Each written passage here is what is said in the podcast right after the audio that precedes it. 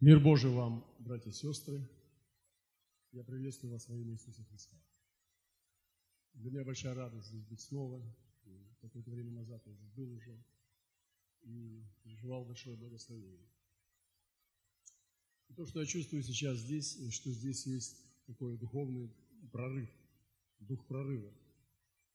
И э, многие вещи, которые вы делаете здесь, в Узбекистане – они дарованы Богом. Потому что если бы вы слушали то, что человек говорит, надо делать, вы бы не пришли туда, куда надо прийти, куда вы пришли. И вы тут имеете эту духовную свободу по причине того, что вы не сгибались и, и прорывались, и продолжали держать дух прорыва в молитве и в открытом слове. Поэтому для меня радостно слышать, как эта истина звучит открыто – как брат просто вот эти стихи просто с дерзновением провозглашает, это очень непросто делать, когда ты берешь текст и оживотворяешь его. И это есть дар Божий.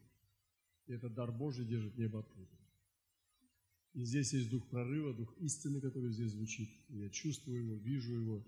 И я очень радуюсь, потому что это тот дух, в котором мы должны ходить, жить и служить Господу нашему. Слава Ему веки. Я сегодня хотел э, размышлять на некоторые вещи о Слове Божьем, и я хочу зачитать текст Писания сначала, а потом двинуться дальше. Это Откровение, 2 глава, 26 стиха. «Кто побеждает и соблюдает дела мои до конца, тому дам власть над язычниками, и будет пасти их жезлом железным, как сосуды глиняные, они сокрушатся» как и я получил власть от Отца моего, и дам ему звезду утреннюю. Имеющий ухо слышать да слышит, что Дух говорит церквам. Дорогие братья и сестры, Иисус говорит здесь, что Он дает власть тем, кто побеждает. И Он говорит о том, что мы должны победить. Он не говорит, что здесь все победители – он говорит, что мы все имеем доступ к абсолютной победе. Мы имеем все средства, чтобы нам ходить и быть победителями. Но, к сожалению, не все побеждают. И вы знаете, что это так. Но тот, кто побеждает и соблюдает дела до конца Божьи, это не тот, кто не падает, это не тот, кто не ошибается. Это тот, кто поднимается снова, снова, снова, снова, снова и снова – и снова возвращается и встает на путь Господень. Этот человек побеждает. Написано, праведник семь раз упадет. И кто из вас не падал ни разу? Поднимите вашу руку. После служения подойдите, научите меня жизни. Я вас обувь развяжу и завяжу. Таких людей не бывает. И не надо делать вид, что ты такой человек. Но, если ты поднимаешься снова силой Божией, ты имеешь снова право на полную победу. Вспомните Давида, вспомните Петра.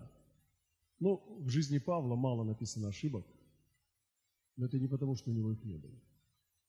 И даже где-то он сам говорит и признает свои слабости, говорит, вас можно было бить в лицо, и вы бы ничего не сказали. А на это у нас к стыду нашему, говорю, не доставало сил. Павел здесь не просто фигуру речи придумывает, а он действительно знал, в чем он имеет немощь. Но тем не менее, он всегда простирался вперед и, забывая заднее, он стоял снова на пути Господнем.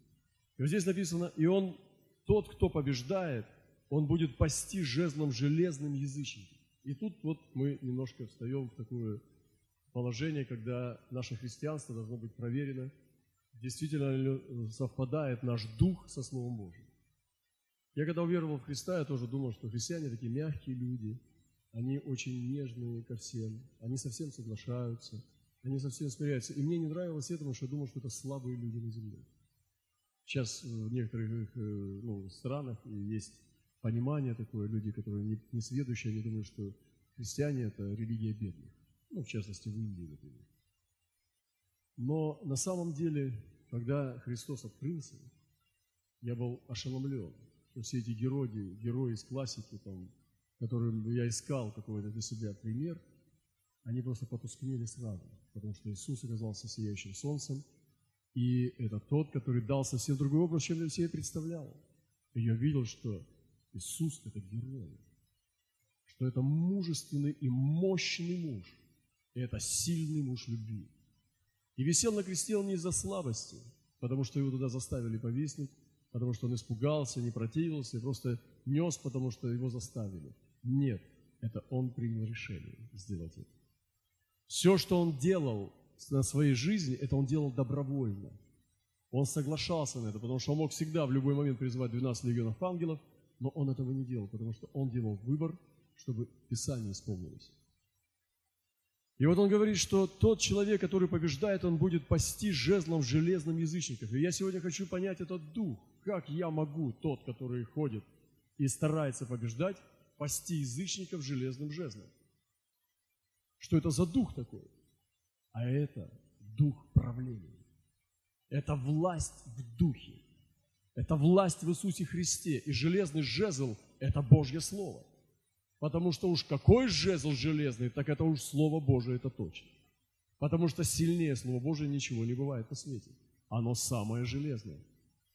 И он говорит, он будет пасти этих язычников, а язычники нуждаются сегодня в откровении. Вы знаете, как они нуждаются в откровении? Я с Владивостока и передаю вам привет с Востока, из восточных ворот. Владей Востоком. И мы не так давно, э, может быть, пару лет назад, чуть больше, стали серьезно молиться и входить к коренным народам России. Вы знаете, там 47 коренных народов России, которые исповедуют шаманизм. Десять лет мы трудились с нанайцами, трудились с другими народами, ничего не происходило. Но что-то произошло с нами. Что-то случилось с нами, и Господь стал изменять наши сердца, наше понимание, наше сознание. Мы вошли в эту историю, мы увидели, как оказали насилие э, русский народ и пришел к этим народам и практически забирал детей в интернаты, на вертолетах прилетали. Мы слышали все эти истории, я сейчас не буду вдаваться. Но они прилетали, забирали детей в интернаты, и дети буквально в россыпь разбегались. Мамы прятали детей э, где только можно было, но э, люди с вертолета приходили, забирали силы, отбирали, посылали в интернаты, только на каникулах, и потом снова, и так далее. И много сегодня практически тем, кому там за 40 лет, они все травмированы, потому что они все детдомовские. И когда мы стали глубже входить в эту проблему, Господь стал давать нам ключи э, к благовестию. Вот сегодня мы слышали, что страдает благовестием Божьим. И для того, чтобы благовестие получить для этих народов, нам нужно было смиряться. Мы увидели, что очень много вещей, которые мы представляли, они были неправильно нами поняты. И Господь через это смирение стал давать нам ключи. Он дал нам, может быть, когда-то позже я могу поделиться об этих семи ключах для коренных народов – потому что я думаю, что они подойдут к любому народу. Недавно к нам приезжал, приезжали гости из Австралии, они трудятся в Папуа-Новой Гвинее, уже пожилые люди, и Господь дал им такую честь, когда аборигены подарили им самое дорогое, что они могли дать. Земля там не продается, она передается только в наследие. Они дали им новые имена, очень такие э, респектабельные имена по своему, из своих племен, и дали землю в наследие, пролив кровь животного. Ну, то есть это как высший был Э, как бы респект, уважение к этим людям, потому что они назвали их своими теперь. И передали им землю на берегу океана. Теперь у них есть в вечном пользовании, пока земля будет, своя земля э, в Папуановой Гвинее. Это было очень сильное как э, уважение народа. Это была высшая награда, которую только может получить миссионер. И когда я давал им семь ключей, которые Господь нам открыл для коренных народов, Э, которые исповедуют шаманизм, они буквально, уже будучи пожилыми, записывали с большой жадностью, потому что эти ключи подходят и к ним, только там немножко все по-другому. Если наши люди – это кочевники, у них островитяне, но у островитян другое мышление, чем у кочевников. Но есть всегда что-то общее, что-то близкое. И здесь, в, любой стран, в любых странах есть какие-то определенные малочисленные народы. И они обычно бывают не затронуты. Когда целенаправленно нет работы с ними – а, они меньше всего затронуты. Но мы поняли, что когда мы фокусируемся на этих народах, мы начинаем получать чудеса. И вот эти люди, которые, о которых здесь написано, о побеждающих, и мы увидели, как эти коренные народы начинают действительно просить, чтобы их пасли.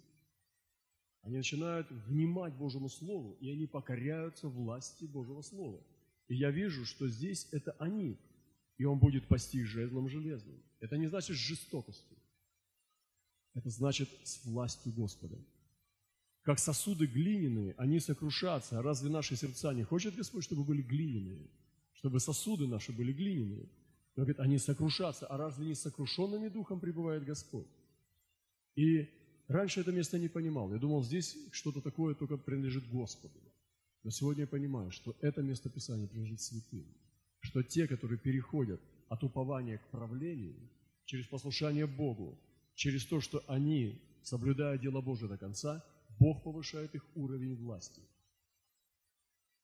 Сегодня понимание власти, э, ну, мирское понимание, это не такое, как в Библии. Он говорит, кто хочет быть первым, будь последним. Кто хочет быть выше, тот будь ниже. Но власть верующего – это тема, которая является актуальной на сегодня всегда. У каждого из нас есть разный уровень власти. У каждого из нас есть разный уровень власти над демонами. У кого-то есть такая власть, как я слышал, что братья даже говорили, ложили часы, говорит, выйдешь через пять минут. И одержимый через пять минут ровно освобождался. Такая власть была у людей.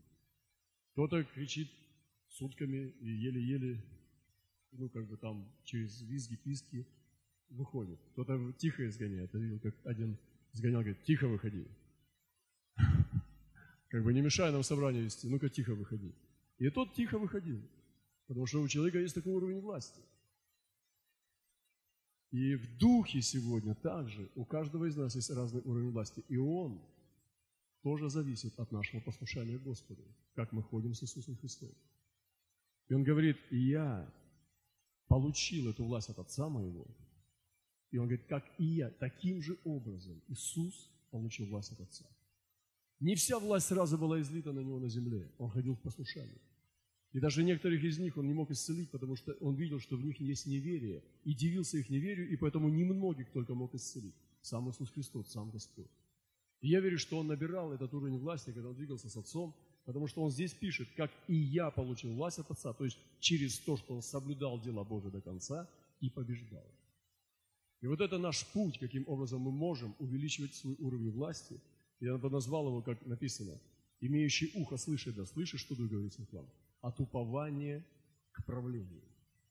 И вот есть церкви сегодня, которые постоянно на уповании, на утешении. Ну, мы собрались утешаться, это очень важно, потому что Дух Святой – это Дух утешитель. Но утешение мир не спасешь. Представьте себе больницу. Мы утешаемся, мы приходим, залечиваемся, мы удаляем боль. Здесь кабинет обезболивания через пенициллин, здесь обезболивание через антибиотики, здесь обезболивание через массаж, здесь обезболивание через проповедь, э, увещание и так далее, через дары Духа, семинары, все, утешение. Мы получаем себе утешение. Но Бог сегодня заинтересован в церквах, которые переходят от утешения к чему-то большему. Когда они уже приходят не на получение, но на мобилизацию. Чтобы начинать двигаться с Иисусом и больше похоже не на больницу, а на армию Божию.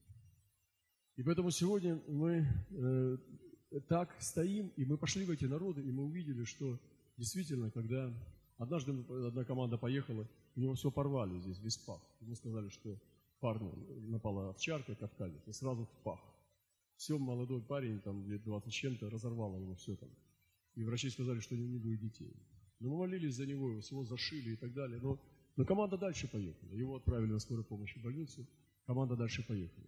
Однажды они ехали, машина перевернулась, ехали с подарками в одну деревню очень север, очень холодно, там минус был. Но сестры встали, взяли подарки и пошли пешком, а машина так и осталась перевернута в канаве. Когда деревня увидела такое посвящение, когда они увидели, что эти люди пришли пешком с подарками и продолжали им благовествовать, они были ну, захвачены этой любовью, и они открыли свои сердца. Сейчас там есть церковь, и эта деревня, она приняла Господа. И вы знаете, что но на самом деле мы выбираем себе уровень Э, как далеко мы зайдем в этом послушании, как написано, соблюдать дела до конца. Вот, и нам нужно приготовиться к новым прорывам. Я сегодня, ну, находясь здесь, я радуюсь очень, вижу, что очень много меняется. Знаете, это уже видно даже в самолете, когда летишь. Это уже видно, когда прилетаешь в аэропорт. Раньше, когда проходил по, по земле через Узбекистан, думал, Господи, снова унижение. Э, сохрани от унижения. Потому что, ну, как бы, ну, было неприятно. Ты как потенциальный преступник. На тебя так спросят из такой интонации, что ты чувствуешь, что ты наверняка где-то что-то с тобой не так. Это как бы, ну, это такая ментальность. И вы, вы сами понимаете, я не буду заходить в эти дебри, но что-то происходит, что-то меняется. Но я хочу вам сказать, что перемена власти земной – это лишь проекция перемены духовной власти. И идет сдвижение духовных сил. Прежде всего, там что-то поменялось, в духовном мире. И я думаю, это произошло не без церкви. Церковь, она делает эти прорывы. Вы знаете, когда ты видишь разверстое небо, когда облака расходятся, начинает пробиваться свет, и начинаешь определять, где солнце-то, в какой стороне. И потом, когда расходится все, ты видишь солнце. Вот эти прорывы делает сегодня церковь. И когда мы ходим в этом духе веры, и вот сегодня брат рассказывал, мне очень понравилось, как сестра свидетельствовала. У нас тоже произошла недавно ситуация, наша команда поехала в Грузию. У нас есть один грузин, 28 лет его не было дома. Потерял глаз, там, был наркоманом, бандитами, все такое. И вдруг вот получил наконец-то документы, много лет не мог получить документы, братья знают его, я недавно посещал их семью в Тбилиси.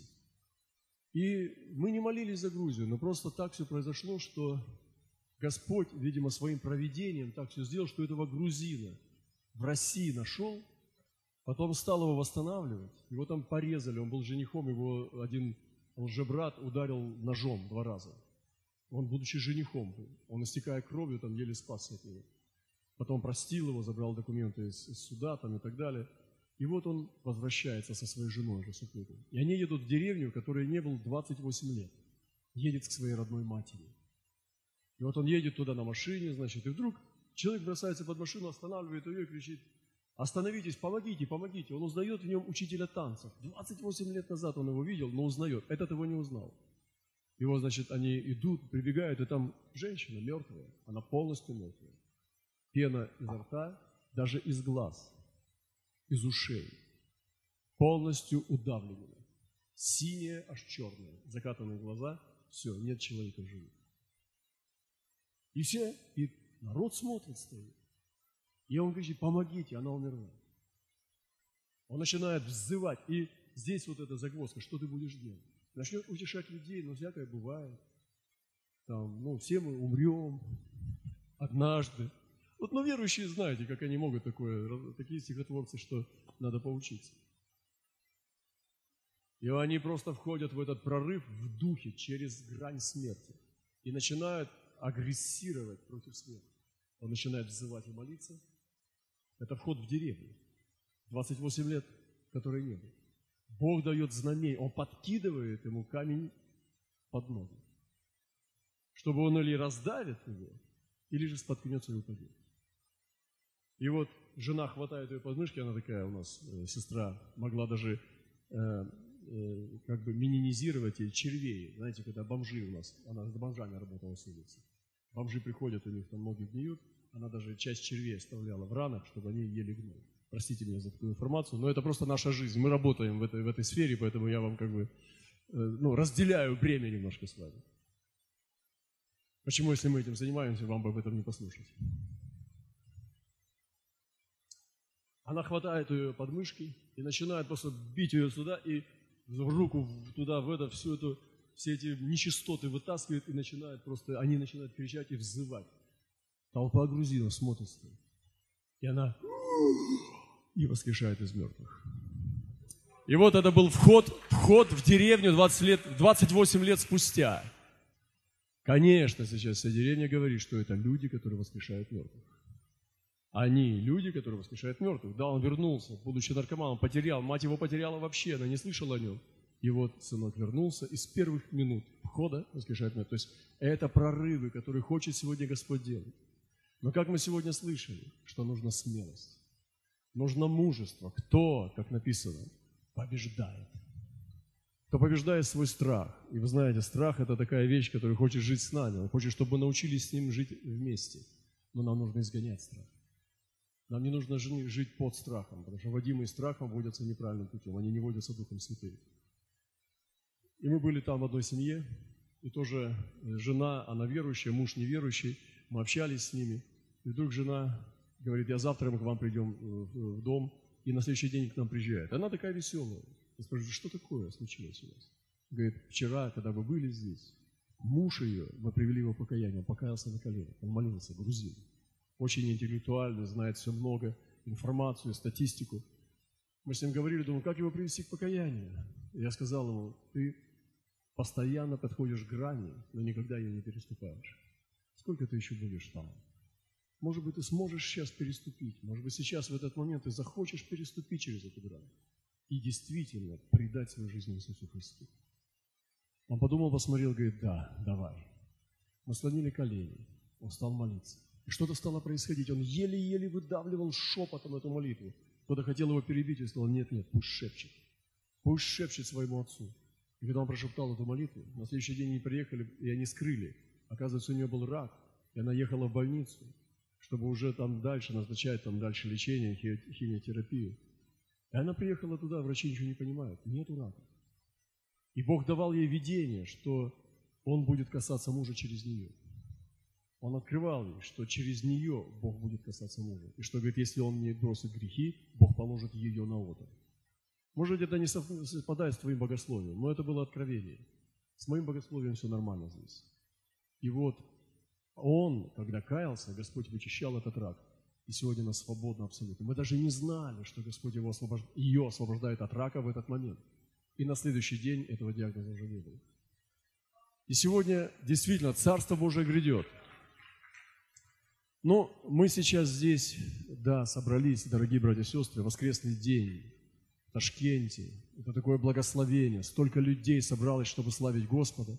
И все мы должны отсюда выйти, не просто утешившись, не просто очередное получить какую-то порцию благодати. Мы должны выйти с вами победителями. А победитель – это позиция, вы понимаете? Это не то, что у тебя опыт есть победителя. Это позиция. Потому что когда ты встаешь в позицию мышления победителя, ты получаешь все средства благодати для этого наделения. Поэтому представьте себе, что столько здесь людей, и мы выйдем все победителями. Мы выйдем с этого собрания, а это именно для этого мы здесь и собираемся. Это и должно происходить на богослужении. Чтобы мы получали благодать исцеления, получали благодать оправдания. Все должны уйти отсюда сейчас оправданные. Все должны уйти отсюда освященные. Все должны уйти отсюда обновленные, потому что за этим у Бога есть на это благодать. Ты скажешь, ну может быть два часа не хватит? Хватит, даже одной минуты хватит. Все зависит от твоей веры. И если мы сегодня все примем то, что Бог имеет для нас, мы с вами сможем мир перевернуть. Слава нашему Господу. Это правда. Это не просто психологические трюки. Это истина Божья. Потому что Бог силен восставить падших, Он силен воскрешать мертвых. Он силен это делать.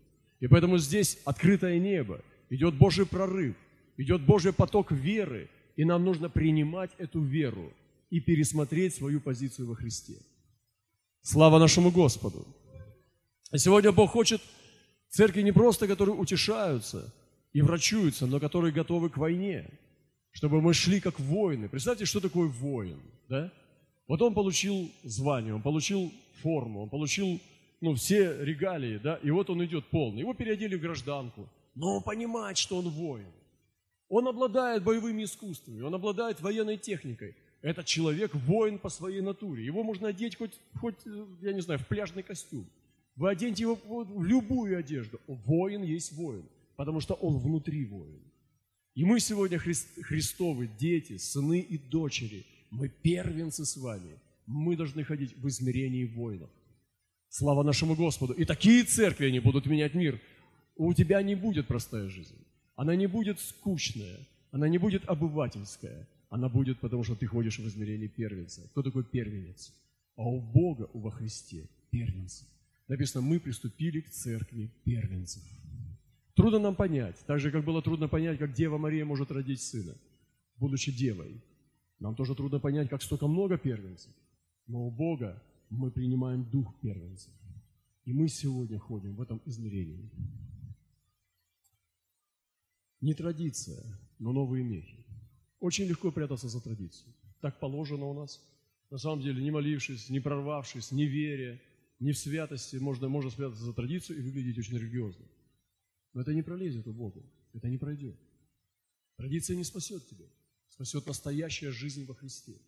Если ты живой, неважно, может быть, ты выглядишь ну, странным образом.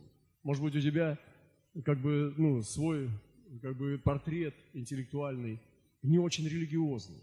Вы знаете, я встречал некоторых людей, которых сложно было узнать в них помазанников Божьих. Это была сложная загадка, но когда я распознавал в них Христа, у меня есть несколько человек, которые очень загадочно, и они, их сложно распознать, что в них великий Христос живет. Один из них есть мой друг, он сильно заикается. В детстве он пережил насилие. Его насиловал один служитель. Но приставал к нему, то есть осквернял его, когда ему было 9 лет. И он его держал в таком как бы, состоянии, чтобы он никому не рассказывал, потому что он будет виноватым. И потом он умер, он его приводил покаяние, он написал книгу про это. Ему говорит, зачем ты книгу написал, зачем ты эту боль поднимаешь? Он сказал, я когда написал это, во-первых, я служу другим людям, которые, может быть, в этом же, а во-вторых, я себя держу в свободе. В нем очень сложно увидеть такого Христа, такого, знаете, который подает современная церковь, такого фешенебельного, такого крутого, такого яркого, знаете, он очень, он еле-еле ты можешь понять, настолько сильно он заикается. Но когда он начинает высвобождать вот именно дух внутренний, внутреннюю красоту Христа, ты начинаешь просто сгибаться, и ты чувствуешь, что ты меньше него. Ты недостоин шнурок обуви развязать. Потому что такой великий Христос, юродивый, юродство Христа. И мы сегодня должны распознавать Христа. Распознавать Христа, который именно в твою душу поселился быть не чьей-то копией, а быть первенцем. И твоя душа уникальная. Господь ее сотворил уникальным образом. Она такая, как нет второй такой на свете. И Христос почему-то избрал поселиться в твой дом. Он поселился в твою душу, а твое тело – это дом Святого Духа, это храм Божий. И Он хочет там проявляться таким образом, как Он создал твою душу. То есть как кристалл, разный кристалл, он преломляет по-разному цвет и у тебя уникальное преломление. И мы сегодня можем единственным путем только открыть Христа. Это когда мы полностью предадимся Ему своей душой. И позволим Христу жить через нас, освобождать Его. Поэтому сегодня вот эта и традиция не поможет здесь. Здесь поможет открытый, распахнутый дух. Здесь поможет помазание Бога, которое ты возжигаешь Здесь поможет мужественные хождения в прорыве и победе, когда ты ходишь не как пораженец, а как победитель. Ты ходишь и двигаешь этот прорыв. Куда бы ты ни пришел, ты пришел, потому что ты приносишь туда Христа. Ты не боишься, и ты высвобождаешь этот дух. Вы понимаете? И становишься целостным во Христе. Становишься прекрасным во Христе. Вот сестричка рассказывает, простая, но самая эта красота в ней в чем заключается? Что она сама собой является, а не чьей-то копией. Она так говорит, может быть, для кого-то смешно, или как-то, может быть, неказисто, но это красота. Я смотрю и любуюсь, потому что это мой Христос. Но это ее Христос, который в ней проявляется. И нам нужно проявлять Христа. А для этого нужно возжигать огонь помазания. И я думаю, что здесь вас учат, братья, потому что я вижу это измерение. Здесь э, идет сражение за огонь. И мы тоже там на вратах, мы сражаемся всегда за огонь. Это наше самое сложное сражение. Самая ожесточенная битва – это чтобы огонь любви к Господу полыхал ярко, а не дымил. Мы постоянно сражаемся за прорыв, чтобы было помазание, чтобы люди Божии ревновали о дарах, чтобы люди Божии получали откровения Божие, чтобы люди Божии любили Христа и благовествовали. И вы знаете, когда такой огонек горит, пусть он небольшой, пусть небольшая община, но там настоящий чистый огонь, а не копоть и дым. Слава нашему Господу. Я сегодня думаю об этой новой истории пробуждения Азии. Вы знаете, я немножечко прикоснулся, как бы чуть-чуть к тому, что э, уже Азия принимала Христа до ислама. И это очень серьезно, потому что на самом деле это имеет э, отношение к колодцам, которые были завалены врагом.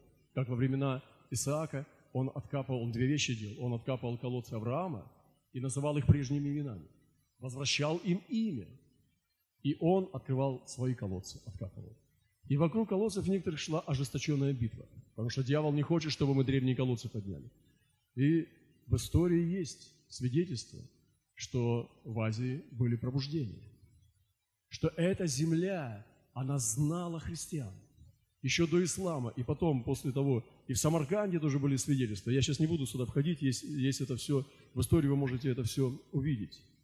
Что э, и братья здесь уже благовествовали еще после, даже от первых апостолов, Фомы и Андрея, первозванного. они тоже двигались на, в, в эту территорию, связывают с именами первых апостолов. И в Средней Азии также, так же, как и в Индии Фому. И после того, как христианство было принято римскими императорами, стало официальной государственной религией, в Персии началось гонение на христиан и привело к переселению в Центральноазиатский регион. И с 334 года упоминается христианский епископ в Мерве. С 5 века, то есть я сейчас не буду касаться, это все есть информация. Меня это очень сильно вдохновило на одну вещь, что есть рождение движения, когда ничего не было, и идет рождение, то, что происходит с коренными народами России сейчас. А есть возвращение утраченного. Поэтому, когда Исаак выкапывал колодцы, которые были уже завалены, это совсем другая работа. Колодец уже есть, но надо вытащить оттуда мусор и камни. Чем совершенно новый колодец сделать. И вы знаете, иногда возвратить былую славу тяжелее, чем родить ее. Это две разных работы. И я думаю, что если идти глобально, какие-то вещи в прошлое, то возможно, что тем, кто уполномочен в этом служении, от Господа, надо подумать о покаянии, о глобальном покаянии за то, что Азия утратила и проиграла войну и, и, исламу, потому что она была насильственно обращена в ислам. Хотя очаги пробуждения христианских горели, и эти народы были христианскими. Но потом в этой битве, может быть, из-за насилия или страха, они сдались и стали исповедовать ислам. Вы знаете, как это бывает в истории, так же делали христиане. Но тем не менее, все равно у Бога ничего не выпадает, у Него ничего не забывается. И это может повести нас в серьезную пророческую молитву покаяния, отождествления, потому что я знаю, что когда ты уполномочен и действительно молишься пророчески, какие-то вещи, которые Бог уже открывает, то происходят результаты, происходят сдвиги, очень серьезные сдвиги. И я думаю, что вы понимаете, о чем я говорю. Новая история пробуждения Центральной Азии. Искупление шелкового пути. Шелковый путь. Когда Европа, Запад узнал об Азии, был проложен шелковый путь. И шло сокровище Азии, соединялось с Европой. Шелк, пряности. То есть сокровища текли. И это было просто, ну как преображение. Сегодня цивилизация, она не может себя Э, понимать без азиатского влияния. То есть это настолько уже получилось такое вот как бы смешение, что э, специалисты увидят везде, даже в европейской цивилизации, азиатский привкус. Это и в искусстве, там, в музыке, в культуре и так далее. Это, об этого невозможно. И то, что сейчас происходит в Европе, наплыв идет мусульман, беженцев туда, все, Европа никогда не станет прежней. И эти процессы глобальные, которые происходят там, они имеют зарождение здесь. Сегодня даже в России, когда мы видим сколько азиатов сегодня, ну, заполненные аэропорты. Многие азиаты, я удивляюсь, они достают, а у них российский паспорт. Они едва по-русски разговаривают, но они уже с российским паспортом. И это происходит с движения. Но мы иногда, когда церковь слепая, она как бы отмежевывается это и говорит, мы не имеем к этому никакого отношения. Мы просто вот Иисус и все. Подождите, как мы будем менять мир? как мы будем пророческим движением, как мы будем предупреждать процессы, когда Илья бежал впереди колесницы Ахава и знал, когда пойдет дождь, когда сойдет огонь. Царь не знал, пророк знал. И пророки сегодня, которые идут впереди, они знают, они предупреждают какие-то вещи. И сегодня я хочу вдохновить вас, чтобы мы молились об искуплении шелкового пути, чтобы откуда течет? И течет героин, течет наркотик, течет э, трафик человеческий. Мы знаем, что в Таиланде очень много, простите меня, братья и сестры, но я буду говорить правду.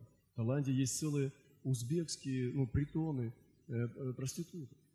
Вы понимаете, это целые, ну, как бы, э, целые слои, которые находятся. Э, криминал, криминалец Узбекистана в, в Корее, в Южной. И вы знаете, что там есть криминальные банды. То есть это все как бы, ну, мы понимаем, что эти процессы существуют. Но я хочу вам задать вопрос. Нам вообще к этому не надо иметь отношения? Мы вообще с этим не должны связываться? Я почему-то говорю твердо, потому что мы занимаемся в нашей церкви, если бы мы сейчас там были. Я бы, если бы вы посмотрели, там есть множество блудниц, которые буквально занимались проституцией. Если бы мы не пошли к ним и не взяли бы их оттуда, они бы не сидели с нами. Там есть люди сексуальной ориентации, то есть гомосексуалисты. Там есть люди, очень много людей, которые имеют СПИД, ВИЧ. Много людей с улиц, много людей наркоманов, много людей с зон, то есть очень много судимых людей. И в то же время много людей с высшим образованием и так далее. Но это произошло, когда мы запустили туда меч. Вы понимаете? Это не произошло с бухты-барахты, само собой. Мы просто пошли туда, имели дерзновение войти в эти непрохоженные места, в эти берлоги, в эти пещеры, в эти подземелья, в эти канализационные люки, и Бог стал нам давать оттуда людей. Но это то, что касается вот э, как бы этого сообщества, да, там э, э, этого как бы отбросов. Но есть еще народы, есть народы мира, которые тоже нас ждут. Я говорю, что мы 10 лет молились за, за нанайцев, никого. Сейчас они идут. Идут, мы сейчас посчитали, два года прошло, как мы стали молиться за 47 народностей. Сейчас больше 20 народностей, не было ни одного человека у нас оттуда. Они пришли к Господу. Люди, представители из больше 20 народностей, это негидальцы, это э, разные э, удыгейцы, нанайцы, тазы, это я уже не говорю даже. Какие-то, ну, такие названия, которые даже сейчас мне вспомнить сложно. И они стали приходить, потому что Бог стал что-то делать с ними, потому что мы туда пошли. И я вдохновляю вас пойти туда, куда вы не ходили. Да, конечно, я понимаю, Бог вам не говорил, но я не уверен в этом. Я не уверен, что не, я думаю, что не Бог не говорил, потому что Он уже сказал, а то, что мы не услышим, или то, что мы часто не хотим слышать. Потому что если мы услышим, мы имеем ответственность. Но есть места, где сегодня Бог ждет нас. Есть места, где Он уже есть. Есть места, где люди нас ждут. И эти места известны только тебе. Только ты можешь знать, куда тебе надо идти. Я хочу вдохновить вас раздвинуть пределы. Я хочу вдохновить вас сегодня, как написано, Павел сказал, распространитесь и вы, и кто способен к всему. Он говорит, в сердцах ваших тесно нам, а в наших сердцах вам не тесно. Когда вы попадаете в сердце Павла, о, там много простора. И для тебя хватит, и для чукчи хватит, и для узбека хватит, и для других нацистов хватит. Но когда он видел коринфянское сердце, он говорит, нам тесно в вас, а в наших сердцах вам не тесно. Поэтому говорит, говорю вам, распространитесь и вы. То есть распространитесь, как Павел, а он шел в народу. Я верю, я приехал с этим словом к вам. Я просто хотел высвободить это здесь, что для Азии начинается новое время. я вижу это в духе, что это новое время возможностей. И это не для зарабатывания денег. В Корее или в России, или где-то еще, даже в Америке. Но это время для благовестия. Вы знаете, я немножко прикоснулся э, к этой истории, прежде чем сюда поехать. Мне было интересно – Оказывается, что Тамерлан, железный хромец, вы знаете его, он освободил Русь от Золотой Орды. То есть, когда он одного внука там, Чингисхана, он с ним сражался на территории России, э, и Золотая Орда нанесла серьезный ущерб потомкам Чингисхана. И э, Русь платила дань этому потомку. И она была ну, под гнетом. И Тамерлан, этот ваш железный Тамерлан, железный хромец, он пошел на него войной и освободил Русь от гнета Золотой Орды. И потом вернулся обратно сюда, чтобы пойти уже там на Индию и так далее. Вы понимаете, Узбекистан, ну ладно, Узбекистан, но азиаты, они принесли России в свое время свободу. Подумайте над этим. Я просто искал вот этих искупительных вещей, искупительной мышцы, искупительного дара с этой земли. Это богатейшая земля. У нее богатейшая история, у нее величие. В некоторых народах величие было в прошлом. Я был в Монголии, у нас там есть служение тоже. Они везде, водка Чингисхан, аэропорт Чингисхан, сигареты Чингисхан, кафе Чингисхан, пельмени Чингисхан, все Чингисхан. То есть это взгляд в прошлое, потому что как бы хвалиться больше нечем. Они хвалятся прошлым. Но будущее, как бы вот если 2 миллиона человек на Монголии, ну сложно представить, какое у них будущее, чтобы так вот прозвенеть, как Чингисхан то, скорее всего, это все в прошлом, если не церковь. И церковь имеет доступ к великим сокровищам, и она может высвободить так на мировой арене, чтобы ну, просто мир получил эту благодать от, славы, от золота славы. Божьей. И вот эта земля тоже, я очень уважаю ее, я настолько проникся как бы уважением к ней.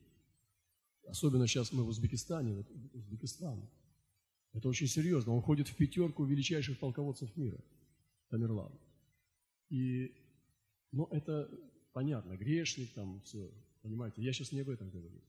Но я говорю об этой э, потенциале, который не умер, он никуда не ушел.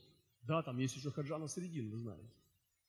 Вот, это другая, как бы, чем обратная сторона Луны. Вот, но вы знаете, весь этот потенциал он жив. Господь его хочет раскрыть. Я не про политику, я про дух.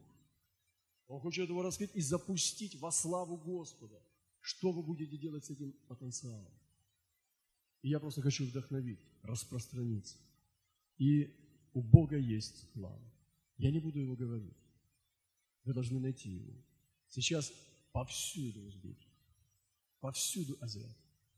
Что они делают там? Работают на низкооплачиваемых работах. Может быть, это мы можем в силах изменить. Кто будет это делать, как не церковь? Они меняют гражданство, для них цель стать россиянином и так далее. Но в этом есть что-то неправильно. Есть какие-то сдвиги, которые несут негативный оттенок. И вот это то пророческая работа, наша молитвенная пророческая работа, чтобы вычислить процессы и какие-то противостать каким-то процессам и высвободить какие-то божественные процессы. я еще раз повторяю, я не говорю про политику, я говорю про пророческие движения, про измерения. И вот, слава нашему Господу, пусть Бог благословит. Я верю, глубоко верю, и хочу сказать, что э, и Азия, она может выйти. На примере Симона Петра он сказал, я молился о тебе, чтобы не остудела вера твоя, и ты некогда обратившись, утверди братьев твоих. Смотрите, какие здесь божественные достижения есть, мощные. Я восхищаюсь то, что здесь такое единство есть. Вот, я слышу от братьев немного знаю, но я слышу, как такого нету в других регионах. В России это крайняя редкость, чтобы церкви встречались так вместе, чтобы братья, проходя притеснение, у нас были тоже непростые времена, собирались вместе для поста, для молитвы, в единстве. Так вот, ну как не просто достаточно собраться вот так, чтобы братья с разных церквей, с разных союзов могли вместе быть в единстве. И с этой кафедры могут проповедовать другие братья с разных других союзов. Это же такое достижение. У вас есть нечто такое, дар такой. Это объединять. Дар единства. Это сокровище. И им надо делиться. Вот. И я вдохновляю вас также, братья, думать об этом, чтобы начинать высвобождать это, это золото Азии. Э, может быть, не только через шелковый путь. Если Бог откроет вам на запад, на север, юг и восток, начинать высвобождать это сокровище. Пусть Бог обильно нас благословит. Я очень сильно благодарю Господа за то, что здесь переживаю, и переживаю духовный подъем, я чувствую здесь открытое небо. Орел над Азией, он здесь летает. Слава нашему Господу. Он говорит, я молился о тебе. И они говорят, «Э, что же делать? И он говорит, когда я посылал без мешка, без суммы, без ова, имели ли вы в чем недостаток? Они говорят, ни в чем. Тогда он сказал, теперь, кто имеет мешок, возьми его, также сумму, а у кого нет, продай одежду и купи меч. Они сказали, вот здесь два меча. Он сказал, довольно. То есть сегодня Господь дает мешок, сумму, меч, два меча. Пусть Бог благословит нас. Слава нашему Господу. Я хочу помолиться помолиться Господу вместе с вами. Давайте мы встанем на, на наши ноги.